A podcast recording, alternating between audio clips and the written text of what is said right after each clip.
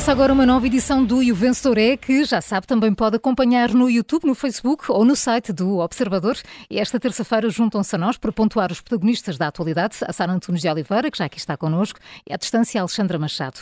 Carla, esta manhã não podemos deixar de olhar para a remodelação governamental. Vamos pontuar as escolhas do Primeiro-Ministro. António Costa, que tem sido acusado de não conseguir recrutar eh, fora do Partido Socialista, ontem deu uma conferência de imprensa, entre outros assuntos, negou essas críticas. Eh, Paulo Ferreira, queres eh, pontuar a prestação do Primeiro-Ministro nessa conferência de imprensa ou a tal frase em particular? Eu quero ter-me só nesta frase, que é todo, enfim, todo um programa político, se quisermos. Eh, conferência de imprensa ontem, eh, António Costa começa por justificar as novas escolhas e as dificuldades que o seu governo tem tido desde 2015.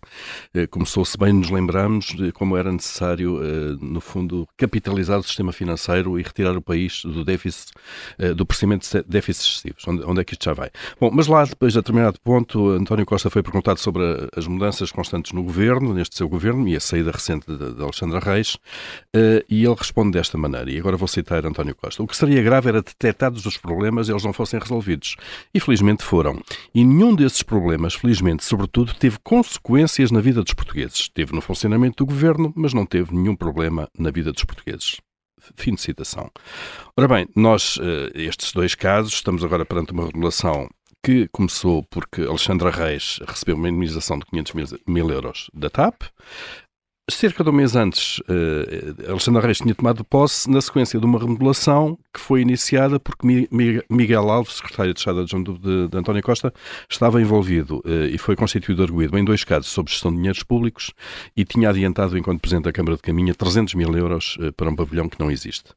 Um, e esta frase que isto teve impacto no funcionamento do governo, mas não teve problema, nenhum problema na vida dos portugueses, perante casos destes, é todo, de facto, um programa político. Porque diz-nos que a má gestão dos dinheiros públicos, eh, que pode ou não ter implicações criminais, vamos ver o que é que as autoridades competentes decidem, não é um problema para o Primeiro-Ministro, não é um problema de todos nós. Uh, é só um problema de funcionamento do governo. É, é, um, é, um, incómodo. Tem que se tirar um secretário de Estado porque os jornais começam a falar, as pessoas comentam. É, é, é um aborrecimento. É uma chatice, é um aborrecimento. Portanto, sacar dinheiro aos contribuintes cada vez mais para pagar desmandos na gestão pública não é um problema dos portugueses. Não tem a mínima influência na minha vida, na vida da Sara, da Carla, de Júlio, de quem quer que seja. Esqueçam. Não é um problema vosso. Sigam em frente. Não há nenhum problema. Um, cargas fiscais de 30%, 40% ou 50% são rigorosamente a mesma coisa para as pessoas, no entender de, de, de António Costa. E, e, eu acho que isto de, de, facto demonstra, antes de mais, um desprezo pelo dinheiro dos contribuintes, que, que, trabalham já agora para pagar impostos, mas com estas coisas nós ficamos a perceber de facto como é que certas cabeças funcionam e como é que as bancas rotas depois acontecem, hum, Porquê é que não se combate devidamente a corrupção e este tipo de más práticas? Porquê é que não há um bocadinho mais de ética e moralidade na gestão do dinheiro, do, do dinheiro público? Uh, Porquê é que se contratam pessoas para o governo, mesmo quando são arguídas em casos que envolvem a má gestão de dinheiros públicos? Está lá tudo. Nesta frase está lá tudo. Para António Costa, só, eventualmente, penso eu, quando pessoas morrem, não sei, incêndios, eh, esse tipo de tragédia, este tipo de droga, é que isto tem impacto na vida dos portugues, porque a gestão da coisa pública, uh, esqueçam, não é assunto vosso, isto é um problema meu, eu, António Costa, é que tenho que mudar o governo. Hum. E, portanto, a, essa, a esse programa de governo Uh, é um quadro o que, é que o sinal que passa daqui sobre a falta de cuidado e a falta de, de, de zelo na gestão de dinheiro público está cá todo nesta frase. E por um isso quadro. um, um quatro, um, um chumbo direto para essa declaração do, do, eh, do Primeiro-Ministro. Alexandra, queres, queres também ir eh, às escolhas de, de, de António Costa pela, por, pelas explicações da conferência de imprensa ou pela, pela escolha dos novos ministros?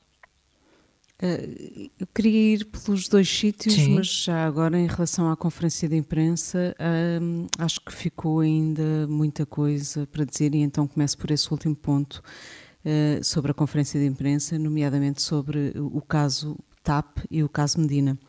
António Costa convocou esta conferência de imprensa para explicar estas nomeações, mas fugiu como diabo da cruz deste tema de Alexandra Reis e da indemnização à TAP um, aproveitou, aliás, essa questão para argumentar o favor do a favor do recrutamento dentro do governo, para dizer, bem, Alexandra Reis não foi recrutada no seio do governo e depois deixou subentendido, vejam lá o que é que aconteceu.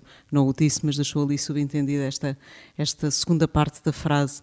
Uh, mas uh, Fernando uh, ainda tem muito para esclarecer e espero que o PS não bloqueie a ida deste, destes responsáveis ao Parlamento para dar explicações. Aliás, eu, no, no meio desta conferência de imprensa toda, que que demorou cerca de uma hora ou um pouco mais, até eh, ficou a sensação que esta conferência de imprensa foi dada para que António Costa dissesse uh, a frase de que de segurar-me de Fernando Medina, de que Fernando Medina fica, foi claro. Um, e, e, acho que foi a, a para mim, uma das questões centrais desta conferência de imprensa é ele ter segurado Fernando Medina e ter declarado o seu apoio a Fernando Medina. Eh, e, e até, de certo modo, a administração da TAP deixando-lhe a espada de Damocles, dizendo que vamos esperar pela, pela IGF, eh, até ver qual vai ser a resolução da TAP. Portanto, esta, esta conferência de imprensa teve aqui várias não respostas. António Costa disse que a questão de, de Alexandra Reis estava esclarecida, mas não está, ainda há muito para esclarecer, e, e este caso está tudo menos, uh, menos esclarecido. Quanto às escolhas, António Costa voltou a ser o taticista que, que já o conhecemos, uh, subir dois Pedro Nunistas na tentativa de controlar o próprio Pedro Nuno. Uh, não sei se vai ter sucesso nessa, nessa, nessa abordagem. Pedro Nuno tem uma ambição e vai persegui-la, custo custar. Uh, e Costa fica claro com o desafio, já se disse várias vezes, de controlar o impetuoso João Galamba que é muito rápido a comentar nas redes sociais, embora, eh, a meu ver, nos últimos tempos, nos últimos momentos, esteja um pouco mais controlado, mas vai ser sempre uma caixinha de surpresas e Costa, eh, ainda que penso eu que tenha acautelado esses ímpetos de João Galamba, eh, é um bocadinho como aquela história do escorpião, está na natureza do Galamba ser, ser impetuoso, portanto não, me, não sei se, se conseguirá segurar, especialmente tendo dossiês como a TAP ou o novo aeroporto, temas bastante inflamantes, eh, nomeadamente nas redes sociais. Mas ontem uh, o Primeiro-Ministro também já nos disse que vamos ter boas notícias da TAP. Pois, mas Pedro Nuno Santos também já andava a dizer isso, a dizer que a TAP este ano vai ter resultados positivos. É, depois de 3.200 milhões lá pois, e de corte e, de 25% de alguns casos de salários. Eu também chegava ao final do ano com... isso com, também alivia um bocadinho a administração. E, e, no fundo isso também acaba por aliviar um bocadinho uh, a administração, ou pelo menos uh, ajudar ao argumento de porque é que esta administração fica, na ótica de, de António Costa e de Pedro Nuno Santos. Uh, bem dizer, eles falam dos resultados da TAP para justificar o não baterem com com a mão na mesa uh, sobre, sobre a administração da TAP. Uh, mas João Galamba, enfim, vai ter este, este dossiê pesadíssimo, uh, se calhar só se foi escolhido também para António Costa vai pôr João Galamba a aprovar as despesas da TAP, pode ser uma solução, como fez com a Endesa, não é? Tinha as, as faturas da Endesa de Será que Estado. acabou esse trabalho? Era uma dúvida que eu vinha. Que, que, Foram vistas as faturas todas. Agora quem é que vai ver as Vamos faturas? Vamos ver quem é que vai ser o secretário de Estado da Endesa, não é? Das faturas pois, ainda. Exato. Falta saber isso e, e, pronto, Galamba já tem essa, essa veia de controller. Portanto, Bom, pode ser que... pelo menos que veja a fatura com pagamentos de indenizações. De indenizações, Aquelas faturas de exatamente. mil euros. Finalmente, eh, em relação a estas duas escolhas, eh, não sei se estou distraída, mas ainda não ouvi, não ouvi o Bloco de Esquerda reagir a elas. Não sei se estou aqui distraída, mas não vejo. Uh, são duas pastas com um cunho ideológico marcante, não é? Infraestruturas e habitação. Uh, e, e, enfim, não sei se, se o Bloco de Esquerda uh, terá muito a dizer sobre estas escolhas e se calhar por isso é que não reagiu, mas se calhar sou só eu que estou distraída. Estava aqui Bom, a ver se, se apanhava alguma coisa. Reação, sim, há uma reação do Bloco de Esquerda, sim. Ah? Pronto. Sim. Okay. Acho que já ouvi esta manhã sim, Carla sim, sim, sim, falar sim, sobre isso. Sim, sim, sim. Okay. Mas uh, também mas... dizendo, dizendo que, uh, que o governo não está a conseguir uh, ir, sair do, do Partido Socialista. Ah, do Partido Socialista, pronto, é essa a, tónica, está bem. Pronto, em relação à conferência de imprensa de António Costa, acho que António Costa não consegue explicar essa a questão de sair do aparelho, não consegue explicar as escolhas e muito menos consegue explicar bem o caso TAP e hum. o Fernando Medina fica com estas palavras todas, uh, sem justificar o porquê é que fica e o que é que não foi respondido no caso TAP. E, portanto, a minha nota para António Costa nesta conferência de imprensa, onde me pareceu até um bocadinho abatido, na realidade. Uh, mas isso, enfim, das pós para os analistas, para, para os psicólogos. Um, dou, dou, dou um 8 a António um 8, Costa. Um 8 a António Costa. Uh, uh, Sara, também queres ir à, às escolhas de António Costa? Sim, um bocadinho aqui na, na também nesta linha do que falava a Alexandra.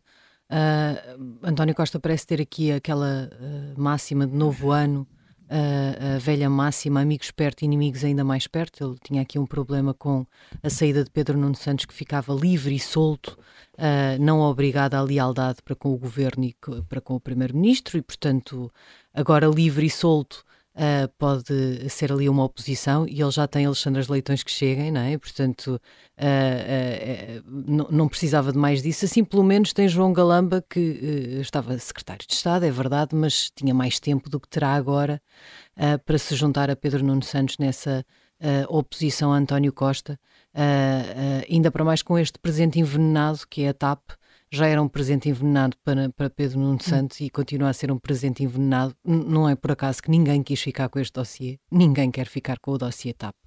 Uh, e, portanto, sim, podemos estar a falar de lucros agora este ano, mas todos sabemos que uh, vêm mais problemas e, e, não será seguramente vem uma privatização, vamos ver como é que isto, tudo isto corre, e ele consegue mais uma vez entregar este uh, presente não ao próprio Pedro Nuno, mas a um Pedro Nunista. E portanto há aqui uma, uma escolha tática que é muito inteligente politicamente, uh, vamos ver no que é que dá.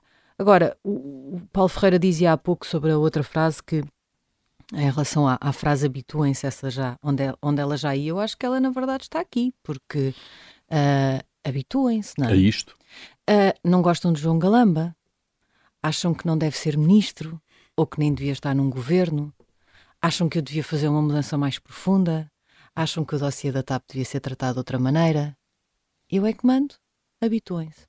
E portanto, nós vemos aqui António Costa a fazer aquilo que António Costa faz, não é? De facto, aquela a, a, frase que de facto está ultrapassada, mas que ficou ultrapassada no segundo depois de ter sido dita por António Costa, foi maioria absoluta, não é poder absoluto. Não, maioria absoluta tem sido poder absoluto, uh, mas também tem sido causa absoluto uh, e, portanto, uh, talvez, talvez não, saia, não saia daqui muito bem. Ainda assim, queria aproveitar para dar uma nota positiva a Pedro Nuno Santos, que deve estar feliz da vida, porque para fazer o trabalho dele são precisos dois, e, portanto, para manter aqui uma tónica positiva, Pedro Nuno Santos leva um 13, vá, um, e agora vai assistir de bancada muito, parlamentar uh, destas escolhas e do que não, não a rir dos escolhidos, Sim, que são e man, mantém mas... a cota no governo. Exatamente. E portanto um 13. pode gerir muito bem o que vai fazer nos próximos vá, três anos.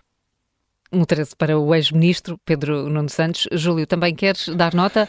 A António Costa. Sim, mas noutra perspectiva, por acaso. Eu tinha falado aqui no início, quando foi formado o governo, que António Costa tinha perdido uma oportunidade grande de ter uma maioria absoluta e ter construído um governo com gente, gente com lastro, com experiência, com sentido de Estado, para deixar um legado ao fim de quatro anos mas optou, optou na altura por gente do partido, muito jovem, sem experiência. Lembro-me das duras críticas que Belmiro de Azevedo fazia aos políticos que saíam das Jotas e estavam no governo, eh, não tinham trabalho pelo meio, eh, não tinham nenhuma ligação a empresas nem a nada, não conheciam a realidade do país, mas iam para ministros eh, e isso minava de alguma maneira a política em Portugal, como veio a minar ao longo destes anos todos. António Costa agora podia ter feito outra vez essa correção e não fez. É porque não quer, de facto, e portanto não há volta a dar. Ele acha que assim é que é e voltou a ir ao partido buscar uh, pessoas para continuarem no governo. Mas o meu foco era precisamente nas pessoas. Ou seja, há aqui uma cultura também de. Uh, não sei se o que vou dizer é. Enfim, é discutível, tudo é discutível e subjetivo, como é óbvio. João Galamba e Marina Gonçalves deviam ter aceito estes cargos porque depois o problema não é só de quem convida, é também de quem aceita. João Galamba, eh, que tem trabalho feito, tem experiência política, não está em causa se, se tem valor ou se não tem, se tem mérito para o cargo ou não, tem um processo eh, na Justiça eh, que pode não dar nada, pode não ser nada, mas pode vir a ser, não é? Não poderia ele ter dito, eu enquanto não resolver este caso, não aceito, não quero, não é bom ir para este cargo. Júlio, mas nesse caso também não podia ser secretário de Estado. Pois, se, mas secretário de Estado, certo, aí, também, eu estava a pensar ainda nisso. para mais o secretário de Estado na área ministro, que sim, está envolvido exato, no processo. Mas é? ministro para um cargo destes, das infraestruturas, com estas pastas de responsabilidade, saber que isto agora vai ter um efeito, a questão do secretário de Estado ser já estava, enfim, estava assumida, ser ministro trouxe outra vez, enfim, essa discussão. Portanto, não, eu não, não, não, estou, não estou a dizer que ele não tenha que aceitar, porque, enfim, não é arguído, não é nada, não é acusado e, portanto, tem todo o direito de aceitar. Ele próprio podia ter pensado, melhor é não, nesta altura, vamos uh, esperar, do ponto de vista dele. E Marina Gonçalves, com 34 anos, ontem Marcelo, António Costa disseram que eram das pastas de, do problema mais grave que o país tinha, que era a habitação. Uh, e, sobretudo, a habitação jovem, o controle das rendas.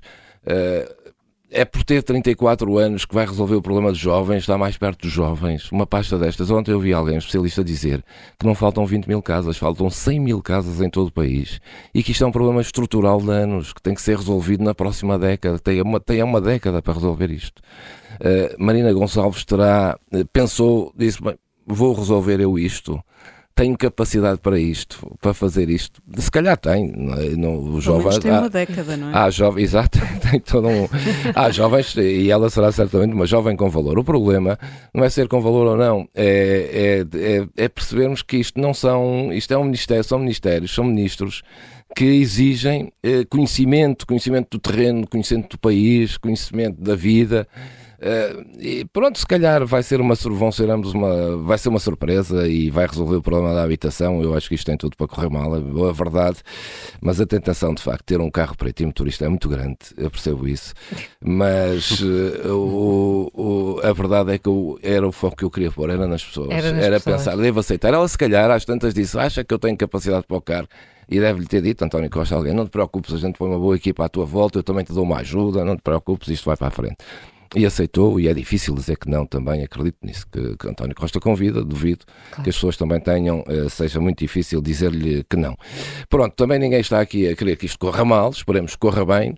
Uh, queria só uh, dar conta essa, desta nota de que, pronto, há aqui o, o que problema. É que leva alguém, que é que leva a, alguém aceitar a aceitar e dizer: Eu estou momento. capacidade para isto, pronto, se calhar estão, e oxalá estejam, e oxalá corra bem, mas para já, por isso em é um... princípio estaremos cá para Estaremos perceber, cá para é? ver, para já Mas, é, nesta, demos se, nesta semana em que vais tratar do selecionador, a Federação Portuguesa de Futebol te convidar a ti, a ver? por eu, favor pensa, eu, eu devo aceitar isto. pensa é nisso, mesmo, pensa vá. nisso, Júlio. Portanto, para já vai um 8 para o 9, enfim, dar o benefício da dúvida, após daqui a uns tempos, se calhar estamos aqui a dizer, afinal foram com as escolhas acertadas. Exatamente, fica então entre o, entre o 8 e o 9, o José Manuel Fernandes não vai falar deste assunto agora, porque tem duas horas de contracorrente para olhar para ele e por isso quer chamar a atenção uh, para, para outro problema estrutural, não é? Cá estamos nós, uh, o, os doentes sem médico de família. É verdade, Carlos, é verdade. Olha, uh, entramos no novo ano, houve mais 75 médicos, ou erro 73 médicos que se reformaram, médicos de, de família, e portanto o número de médicos de utentes em médico de família ultrapassou um milhão e meio.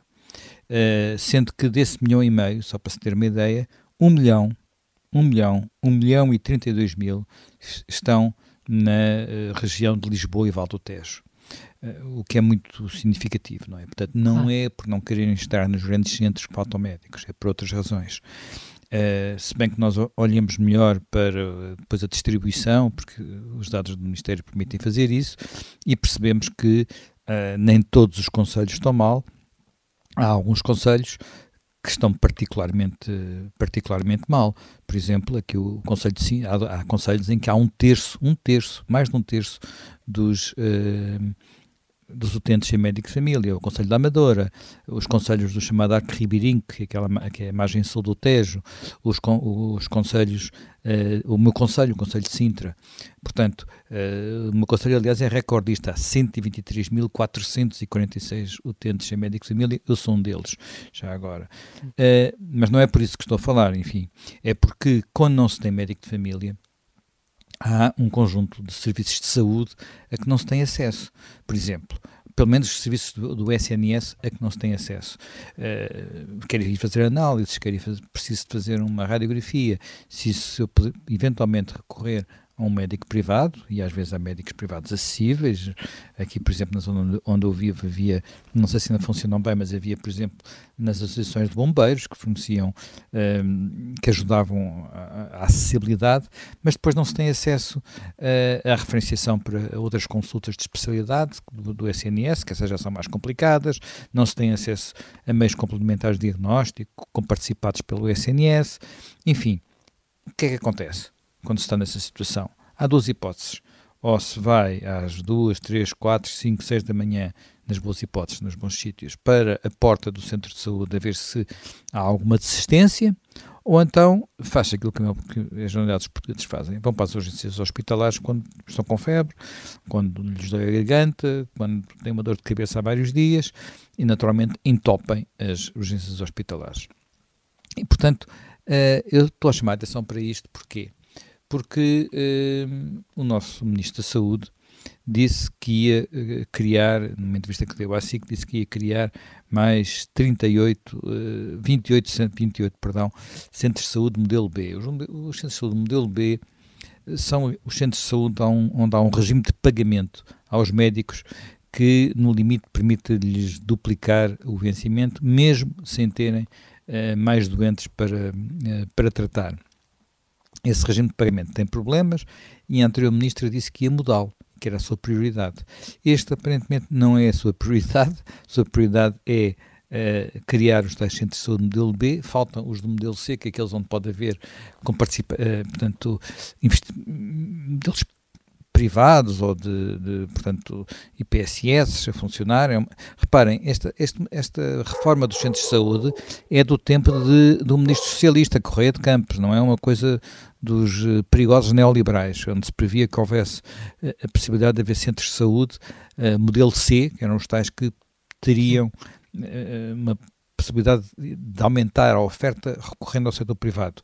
Uh, isso não há sinais que, que avance, houve uma proposta nesse sentido na discussão do orçamento e não avançou, mas há que dizer aqui uma coisa curiosa. O Primeiro-Ministro ontem disse, naquela conversa de imprensa, que nomeava certos ministros para não haver mudanças de política. Ora, pelo menos no que respeita à, à, à, à criação, saúde. ou pelo menos à multiplicação dos centros de saúde modelo B, este ministro não, não está exatamente a fazer o que fazia a anterior ministra, que tinha dado prioridade à mudança do regime de, de, de, de remuneração dos médicos. Sim. Portanto, uh, só falta a nota, José Manuel. Argumentos e narrativas para qualquer, para qualquer altura servem. O fundamental é que os problemas se mantêm, neste caso concreto, podem se agravar, em concreto no Serviço Nacional de Saúde e nos médicos e nos utentes em médico de família que já vão em mais de milhão e meio. E por isso a nota, eh, José Manuel, vai parar? E por isso a nota, olha, eh, eu não queria ser, começar, começar isto muito mal, vou dar uma nota positiva. Vou dar uma nota à base de dados que permite ter acesso a isto tudo, que é a base de dados do Ministério da Saúde. Pelo menos sabemos. É raro ver, é raro ver notas, positivas, notas positivas para a transparência. Nós já vamos. Isto é uma nota positiva para foi. Foi mesmo espremido. Um só agarrar só Eu vou dar um 14, só para isto não ficar tudo negativo.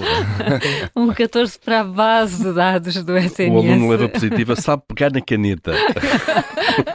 sabe o nome, sabe, sabe o local da sala. Até amanhã em mais um e Vencedora.